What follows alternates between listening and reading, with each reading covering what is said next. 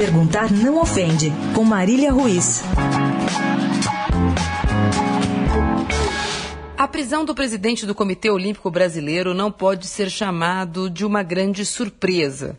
Não imagino que muitos de vocês, ouvintes, considerassem-no um grande altruísta do esporte brasileiro, mas não deixa de ser o ápice do que podemos chamar do nosso vergonhoso legado olímpico. Ele foi preso. É até constrangedor ver a cena de um senhor daquela idade sendo levado por roubo, compra de votos, corrupção e etc e tal. Mas, como já disse o poeta, até os canalhas envelhecem.